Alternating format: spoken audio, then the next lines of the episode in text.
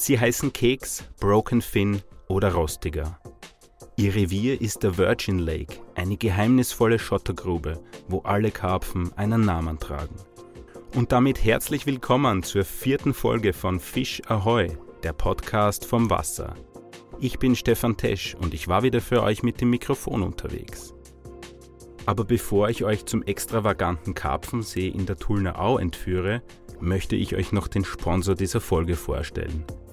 Danke an Wiley X Brillen. Diese Marke steht für robuste und bruchsichere Sonnenbrillen aus den USA. Militär und Jäger schätzen sie aufgrund ihrer Schutzwirkung. Für Angler sind sie wegen der polarisierenden Gläser interessant. In Österreich sind Weile X-Brillen unter anderem über den Generalimporteur Exit One in Treismauer sowie über den ausgewählten Fachhandel zu beziehen. Schaut mal unter exitone.at rein. Und so eine Weile X-Brille könnt ihr jetzt gewinnen. Wir verlosen nämlich ein Exemplar unter allen Fisch Ahoi-Hörern. Zur Auswahl stehen drei Modelle. Welche das sind, könnt ihr im Beitrag zu dieser Folge unter fischahoy.at anschauen. Schreibt mir ganz einfach ein E-Mail an redaktion.fischahoy.at mit dem Betreff Sonnenbrille und eurem bevorzugten Modell. Einsendeschluss ist der 31. Jänner 2018. Der Gewinner wird dann auf der Webseite und auf Facebook bekannt gegeben. So, und jetzt gehen wir ans Wasser. Versprochen. Tief in der Tullner Au treffe ich am Virgin Lake jenen Mann, der alle Fische beim Namen kennt. Hannes Nowak. Vielen Karpfenanglern ist er ein Begriff, denn Hannes ist Teamangler und Produktentwickler bei der englischen Marke Fox und dem deutschen Beulehersteller Dragon Baits. Dazu ist er gemeinsam mit Markus Rosenberger Betreiber des Carp Hunter Forums. Vor knapp einem Jahrzehnt hat sich Hannes seinen Traum erfüllt und einen eigenen Teich gepachtet. Die Schottergrube mit kristallklarem Wasser ist aber alles andere als ein Karpfenpuff. Du fischst seit neun Jahren da. Man müsste meinen, du weißt ganz genau, wie man die Fische da fangt, oder? Glaube ich. Ist aber immer anders. Du glaubst zu wissen, wie es geht und wirst am nächsten Wochenende oder am nächsten Trip daher wieder eigentlich vom Gegenteil überzeugt, dass du eigentlich gar nichts weißt. So ganz unwissend ist Hannes aber nicht. Zumindest nicht, wenn es um den Bestand geht. Insgesamt 54 Karpfen schwimmen im Virgin Lake. Der schwerste wiegt gut 30 Kilo. Doch einen solchen Bestand aufzubauen, ist harte Arbeit. Rückschläge inklusive. Wie wir dann den See bekommen haben, haben wir einen Besatz einmal gemacht. Damals waren es genau 20 Fische. Mit so einem Schnitt so mit 10 Kilo reingegeben. 2013 haben wir mega Hochwasser gehabt, da war ja die komplette Duldenauer überschwemmt. Da haben wir schon Fische gehabt bis knapp 30 Kilo schon. Die haben wir eigentlich dann durchs Hochwasser verloren und haben wirklich viel Fische verloren, die nie wieder gefangen worden sind bis jetzt. Also das vermute ich halt einfach, dass die halt durchs Hochwasser weg sind. Haben dann halt einfach in der Zeit habe ich schon Zuchtteiche gehabt, wo ich mir Fische von überall zusammengesucht habe, also handverlesene, überall, wo ich irgendwo Kontakte hin hatte die beim Abfischen mir erlauben, dass ich genau hinterm Bottich stehe und mir dort die Fische raussuche, die ich haben will. Und wenn es jetzt so ein typisches Beispiel, wenn es so ein Teich halt dann abfischt, so die typischen Waldviertler Teiche mit anderthalb Meter Tiefen, wurscht anderthalb oder zwei Hektar groß, dann hast du so eine typische Einheitsgröße der Fische immer. Und dann hast du immer so ein paar, die da extrem rausstechen, einfach, weil sie einfach um knapp einen Kilo mehr haben. Und das sind so Indizien, wo ich sage, dass die Fische natürlich schneller wachsen als der Rest. Aus, ich sage, da passt einfach das Potenzial von dem Fisch. Die habe ich mir rausgesucht und natürlich vor allem auch Fische mit, mit ganz besonderen Schuppenbildern, ja, diese typischen Fullscale oder Halbzeilinger und setzen es halt dann bei uns in diese Zuchtteiche ein, die wir jetzt da haben und ziehen es mehr oder minder dort groß, bis halt eine passende Größe haben, weil wir halt auch einen, einen immensen Hechtbestand drinnen haben. Also ich sage, Fische unter 50 cm setze ich nicht um. Ja? Also die müssen schon mindestens 50 cm haben, weil sonst werden es meines Erachtens einfach, oder lauft man halt in die Gefahr, dass der Hecht im Prinzip frisst. Handverlesene Karpfen also. Gemeinsam mit vier Kumpels teilt sich Hannes die Bewirtschaftung und natürlich auch die Fischerei. Jeder hat seinen Stammplatz mit Zelt, Steg und Boot. Während ich mit Hannes unterm Sonnensegel vor seinen Routen plaudere, wird es schon langsam Zeit, die Montagen zu kontrollieren und zu füttern. Wir steigen in ein winziges Schlauchboot und fahren raus. Kommen wir zu dem einen Platz. So ufernaher Platz. Fällt das Ufer ab, so auf ca. 3 Meter. So, siehst wie stark das Kraut ist da. Kommst nicht einmal mit der geflochtenen Schnur durch.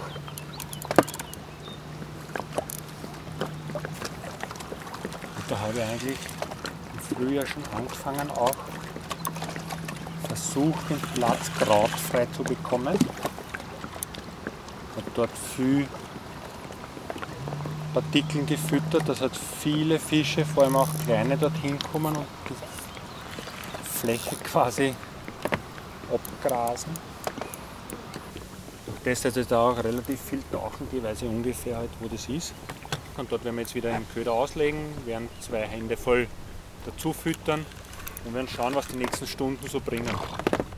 Eine wackelige Partie ist das kleine Boot, denn ich halte Kamera und Mikrofon in den Händen und Hannes hantiert mit Rute und Futterkübel.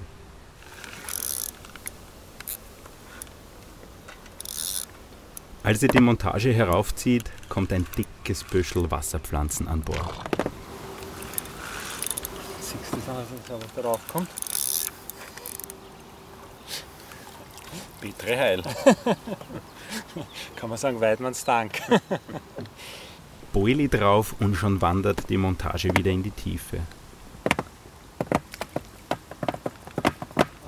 Ich versuche halt beim Rein oder beim Einbringen von Köder, dass ich den leicht spanne, dass das nicht runterfällt gerade, sondern eher sozusagen das Blei dann mit dieser Spannung leicht so nach vor abschwebt, dass da das Vorfach in dem Sinn nicht sie zusammenknüllt beim Einbringen. Fütter mal wie gesagt noch zwei, drei Handvoll da dazu.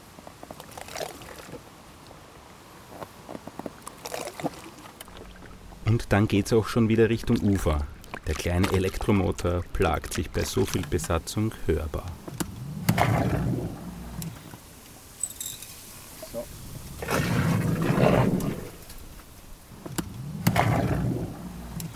Zurück am Ufer zeigt mir Hannes noch, wie simpel seine Montage aufgebaut ist.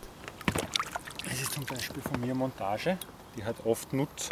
Seine, wir haben früher immer gesagt, eine Laufmontage, heute sagst du Ranrig.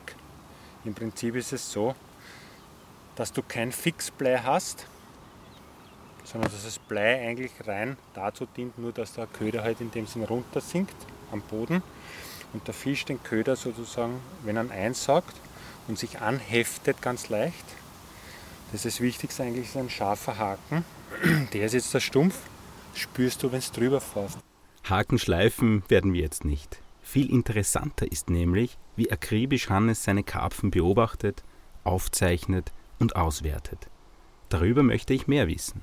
Im Prinzip ist es so, dass äh, von den Jahreskartenfischern jeder Fisch fotografiert wird. Auch heute in der Früh wieder von Matthias linke Seite, rechte Seite, dass man halt wirklich, wenn er in der Matte liegt, eindeutig erkennen kann oder zumindest beim Schuppenbild erkennen kann oder eben auch Spiegel sind ja einfacher quasi zu unterscheiden als wie Schuppenkarpfen, wo es halt dann meistens geht um, um ganz kleine Nuancen im Schuppenbild, wo eine Schuppe fehlt oder ein dunkler Fleck ist, wo du halt den, den Schuppenkarpfen genau zuordnen musst.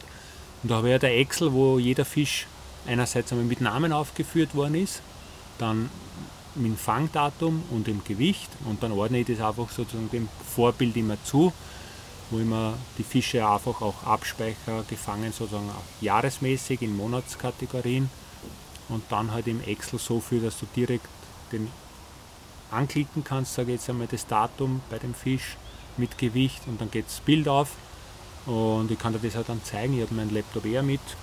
Ja, das werden wir uns dann genauer ansehen. Hannes sitzt auf einem ungeheuren Datenberg. Fanggewichte und Fangfrequenz seiner Fische in den letzten Jahren lückenlos aufgezeichnet. Fast wissenschaftlich sein Zugang zur Fischerei. Welche Schlüsse zieht er daraus? Was verblüfft ihn dabei am meisten? Für mich wirklich ein, ein, ein immenses Wachstumspotenzial bei den Karpfen gibt, wenn es Naturnahrung und das eingebrachte Futter, wenn das passt. Weil wenn mir das vorher wer gesagt hätte, dass ein Fisch innerhalb kürzester Zeit drei Kilo, also ich sprich kürzester Zeit ist für mich so anderthalb, zwei Monate drei Kilo auf und ab geht, also das ist schon sehr viel oder Zuwachsrate habe bei den großen Fischen, die jetzt sozusagen wirklich da knapp an die 30 Kilo sind, die legen im Jahr 6 Kilo, 7 Kilo zu. Und das ist für mich schon enorm. Also das hätte ich nicht für möglich gehalten. Ja. Normal sagt man so anderthalb Kilo ist so der Schnitt, 3 Kilo ist schon super, aber 6 Kilo ist dann schon sehr enorm, würde ich sagen. Was sind die Gründe für diese hohen Zuwachsraten?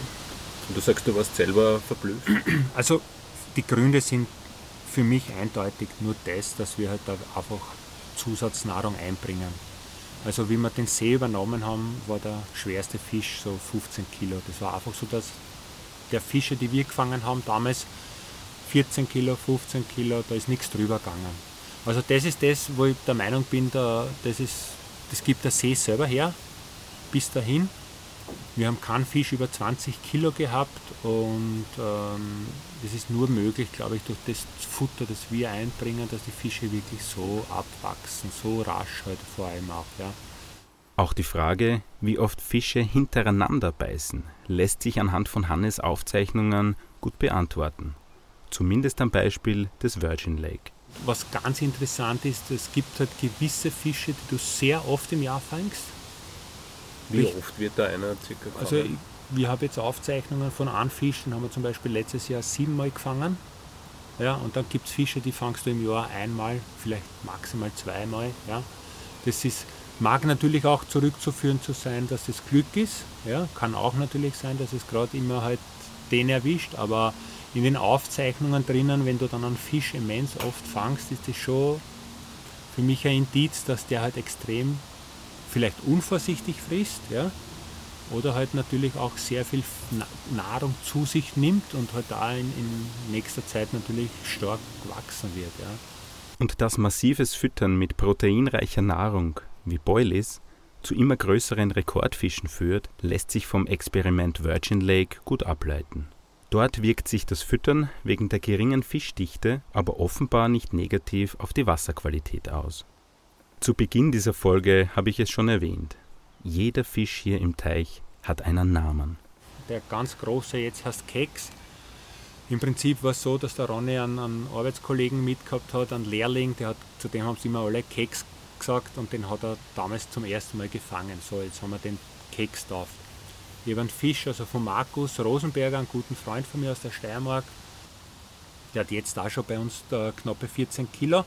Und den haben wir dann auch, wie wir es zum ersten Mal gefangen haben, quasi haben wir einen Rosse getauft. Ja, weil der Markus halt Rosenberger heißt und halt mit dem Spitznamen Rossi.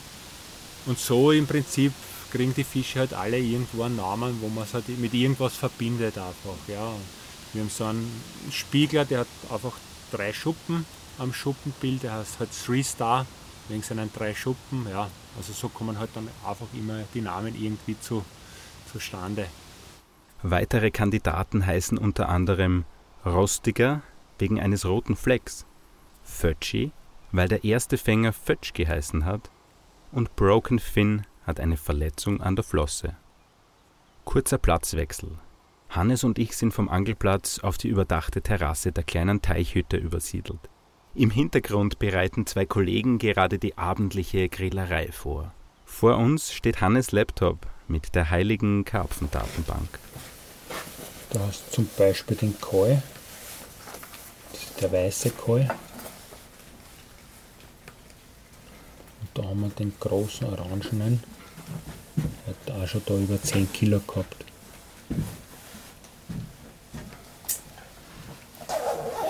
Ja, und dann kriegen die Fische halt einfach irgendwelche Namen. Das ist der zum Beispiel, aus, haben sie aus dem Badeteich müssen entfernen in Gerersdorf. Wieso entfernen? Die Fische sind schuld im Badeteich, weil das Wasser so unrein ist. Wer also behauptet sowas? Ja, frag mich nicht. Ich frage mich nicht. Der Bürgermeister hat dann gesagt, die Fische müssen raus. Das ist ja diese Unwissenheit einfach von den Leuten. Ja? Und das ist halt einfach, ja, für mich ist mir ist egal, weil wir haben wieder gesagt, sage ich, die, was fangt, könnt ihr mir bringen, ist kein Problem, dann gehen wir es rein, weil bevor wir es quasi, oder bevor es am Kopf hat, quasi könnt ihr es bringen. Und das war halt einer, den wir da bekommen haben. Vom Badeteich in den Virgin Lake also. Glück für den Fisch, denn in Sachen Futter wird er hier mehr als verwöhnt. Und ein Kandidat für den Griller ist er auch nicht. So viele Erkenntnisse Hannes aus seinen Aufzeichnungen zieht, vor so viele Rätsel stellen sie ihn auch. Da ist zum Beispiel ein Fisch, den haben wir 2015 gefangen. Ja. 2015 hat der gehabt 21 Kilo, der ist bis jetzt nicht mehr aufgetaucht. Das ist natürlich, kann natürlich auch gestorben sein, ist natürlich möglich, ja. Oder kann Glück gewesen sein, ja. Aber wenn du jetzt schaust, das war eher so dieser rechte Bereich vom Gewässer. Der ist unten nicht einmal gefangen worden. Ist auch so ein bisschen so ein Indiz, wo du sagst, okay, der hält sich halt eher dann da auf, in dem oberen Bereich, aus welchen Gründen auch immer. Das wirst du halt nicht wirklich irgendwie rauskriegen, aber es sind ja nur so Indizien für einen, wo du sagst, okay, arg, ja. Ebenso arg sind auch die Gewichtsschwankungen der Fische. Nach dem Winter futtern sie sich bis zur Laichzeit die Kilos rauf. Mit dem Laichgeschäft geht es dann aber schlagartig runter. Der 28 Kilo Fisch, der hat nach der Laichzeit, war der um 3 Kilo leichter. Also 3 Kilo ist halt beim Fisch jetzt da schon enorme Schwankungen.